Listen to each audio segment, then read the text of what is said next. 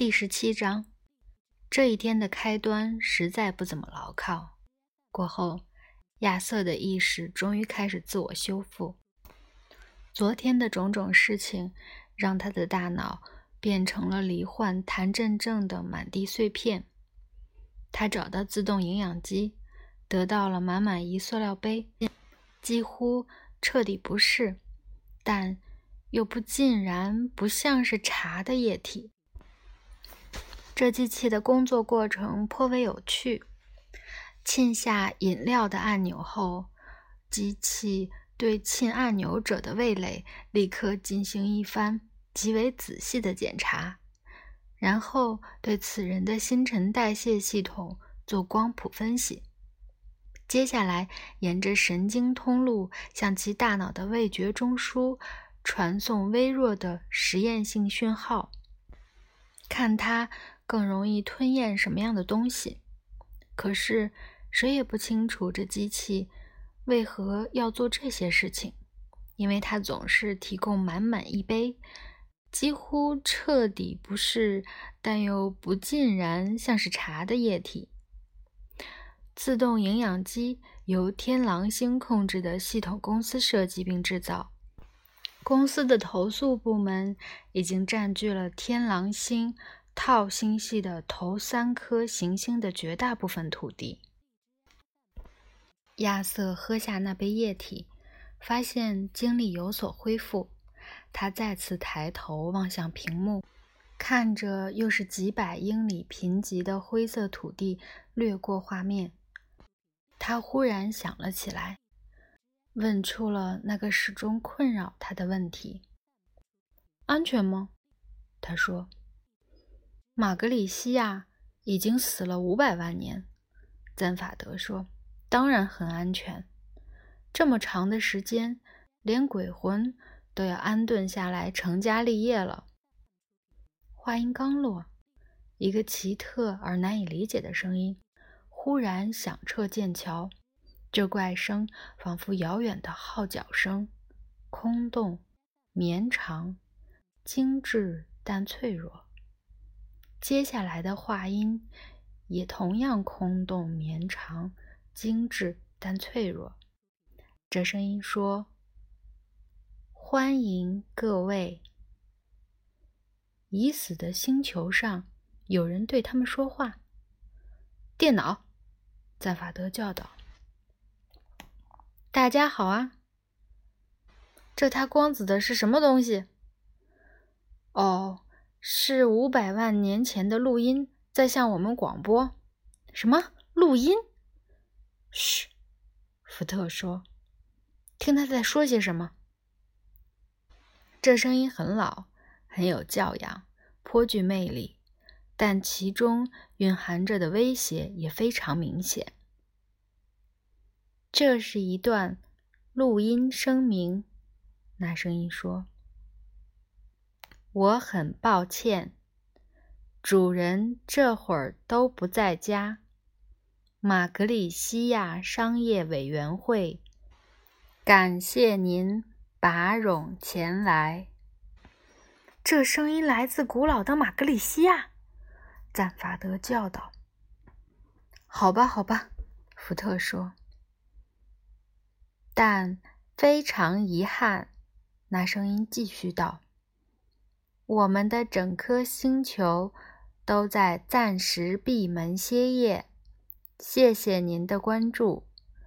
如果愿意的话，请在信号音后留下姓名和可以与您取得联系的星球地址。接下来是短短一声风鸣，随后又恢复了寂静。他们想赶咱们走人，翠莉安紧张地说：“咱们该怎么办？”只是一段录音而已，赞法德说：“继续前进，电脑，听见了吗？”“明白了。”电脑说，又给飞船加了几分速度。他们等待着。过了一秒钟左右，号角声再次响起，说话声紧随其后。我们愿意向您保证，一旦我方重新开门营业，必定会在各种畅销杂志和彩色增刊刊登声明。客户将又能从最好的那些当代地貌中选择心头所爱。语音中的威胁成分换成了更锐利的刀锋。另一方面，虽然感谢客户对我们的诚挚热爱，但我们必须要求您即刻离开。亚瑟。挨个看着同伴那几张紧张的面孔。哎，我想，咱们是不是该走了？他提议道。嘘，赞法德说。绝对没有任何值得担心的。那你们为啥都这么紧张？他们只是很兴奋而已。赞法德叫道。电脑，开始进入大气层，准备降落。这次的号角声很敷衍了事，说话声则分外冷酷。贵方对我们星球的热忱丝毫不减。那声音说：“这一点的确令人感动。因此，我们想向诸位保证，此刻锁定贵方飞船的导弹，乃是我们。”向最热忱的客户奉上的一项特别服务，全副武装的核弹头，自然只是出于礼貌的小小敬意而已。希望你们下辈子还能找到我们定制星球。谢谢。声音戛然而止。哦，崔丽安说。啊，亚瑟说。啊，福特说：“看，赞法德说，你们还当真了不成？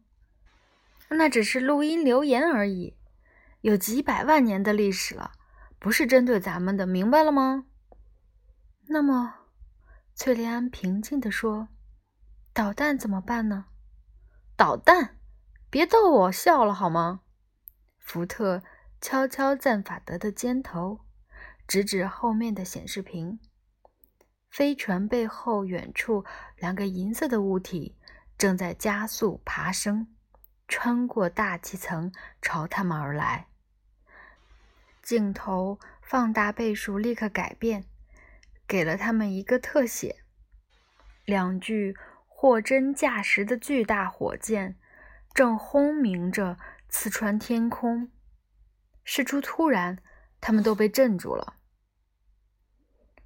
我想，他们针对咱们来了好一场袭击。福特说。赞法德惊讶地瞪着导弹。喂，这太了不起了！他说：“底下有人想弄死咱们。”了不起，亚瑟说：“你们难道不明白这意味着什么吗？”知道啊。咱们这就要死了，这倒是。不过除了这个呢？除了这个，这意味着咱们肯定能找上什么了。可啥时候能下去呢？时间一秒一秒过去，导弹在画面中越变越大。他们掉了个头，此刻正走在直线归航航线上，因此。显示在屏幕中的仅仅是核弹头，正对着飞船的核弹头。有件事情我很感兴趣，崔丽安说：“咱们该怎么办？”保持冷静，赞法德说：“没别的了。”亚瑟叫道：“不，咱们同时还要，还要……嗯。”采取规避行动。赞法德突然惶恐起来。电脑，我们能采取什么规避行动？呃，啥也不能，兄弟们，我很抱歉。电脑说：“总有什么吧？”赞法德说：“呃，他说：“有什么事情阻塞了我的导航系统？”电脑轻快地解释道：“撞击前四十五秒，如果能帮助您放松一下的话，请叫我艾迪好了。”赞法德试图同时朝几个同样明确的方向奔跑。对了，他说：“嗯，我们必须手动控制飞船。”你会驾驶吗？福特愉悦地问。“不会。”你呢？也不会。翠莲，你会吗？不会。很好。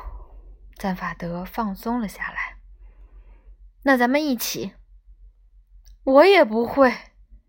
亚瑟觉得轮到他表现出自己的权威了。我猜到了。赞法德说：“很好，电脑。”我现在要全面手动控制，给你。电脑说：“几块硕大的桌板骤然划开，成排的控制台从里面弹了出来，聚苯乙烯包装物和赛璐芬小球如雨点般洒在众人身上。这些控制器件从来都没有使用过。”赞法德瞪着他们。目光狂野，很好，福特。他说：“全力反向制动，右舷十度转舵，或者……兄弟们，祝大家好运！”电脑叽叽喳喳的说个不停。撞击前三十秒，福特几步冲到控制台前，其中只有少数几样一眼就能看得出用途。于是。他挨个拉了一把，飞船又是震颤又是尖笑。导向用的火箭喷射器努力同时朝几个方向推动飞船。他松开一半拉杆，飞船以极小的弧度回转，朝着来路鼠窜而去，径直扑向袭来的导弹。众人被甩向墙壁。墙壁中立刻弹出气垫，有好几秒钟，他们被惯性力压在了墙上，动弹不得，蠕动着努力呼吸。赞法德使劲挣扎，如狂躁症患者般拼命用力猛推，最后终于狠狠一脚踢中了导航系统中的一根小控制杆，控制杆“啪”的一声。断成了两截，飞船陡然转向，直插天际加速而去。巨大的力量拽着众人飞向船舱后部。福特那本《银河系搭车客指南》撞碎了控制面板的另外一部分，得到的结果有两个。银河系搭车客指南开始向任何这会儿还有心情听的人解释走私新宿二长尾鹦鹉生殖线的最好方法是什么。把新宿二长尾鹦鹉的生殖线插在一根小棍上，这是非常惹人厌恶但极受欢迎的鸡尾酒装饰物。很多有钱白痴愿意花一大笔钱买这东西。只是为了给其他有钱的白痴留下深刻印象，而飞船突然如一块石头般从天空中坠下。当然，差不多就是在这个时刻，他们中的某一位的钱币被撞出了好大一块淤青。必必须强调这件事情的原因在于，正如前面已经透过底的。除此之外，他们毫发无损地逃脱了这场危机。致命的核导弹最终并没有击中飞船，几位乘客的安全得到了百分之百的保障。兄弟们，撞击前二十秒，电脑说：“那还不重新发动那该死的引擎！”赞法德声嘶力竭地吼道。哦，兄弟们，没问题。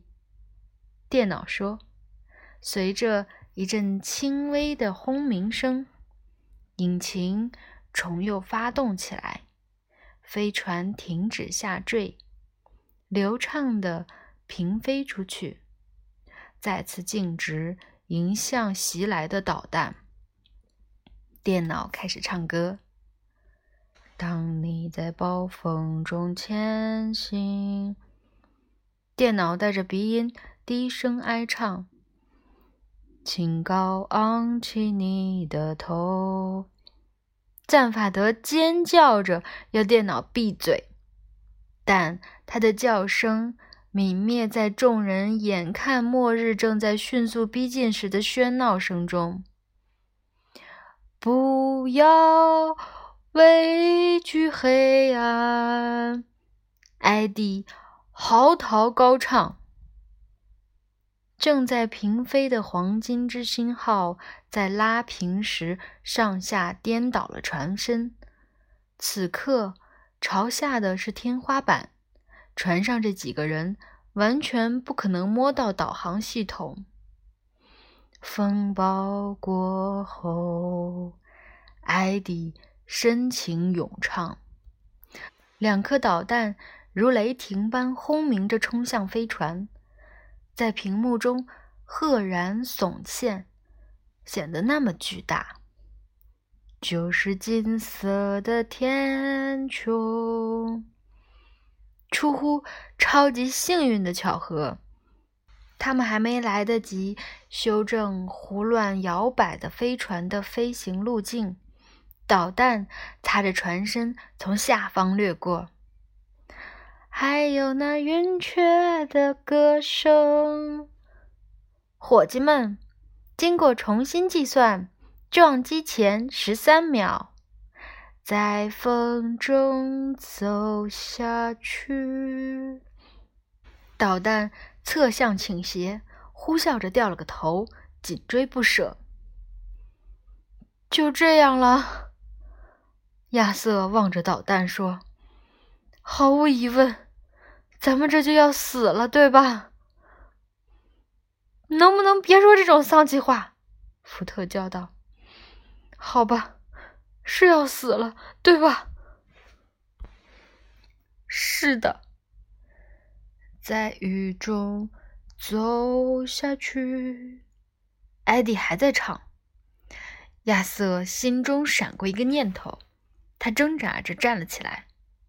咱们为啥不发动那个不可能引擎什么的？他说：“咱们说不定能摸到啊！”你胡扯什么？发疯了吗？赞法德说：“不按照合适的程序操作，啥也不会发生的。”到了这个当口，还有什么区别吗？亚瑟喊道：“尽管。”梦想经历风雨的摧残，艾迪唱得起劲儿。亚瑟摸索着爬到了弯曲的墙壁和天花板相接的地方，站上了那些浇筑出的令人兴奋的矮粗物之一。走下去，走下去，希望在你心中。有谁知有谁知道亚瑟为啥不该发动不可能引擎吗？翠莲喊道。而你将永远不会独行。撞击前五秒钟，兄弟们，很高兴认识各位。上帝保佑，你将永远不会独行。我说，翠莲喊道：“有谁知道，接下来发生的是一场爆炸，巨响和强光，简直能摧人心智。”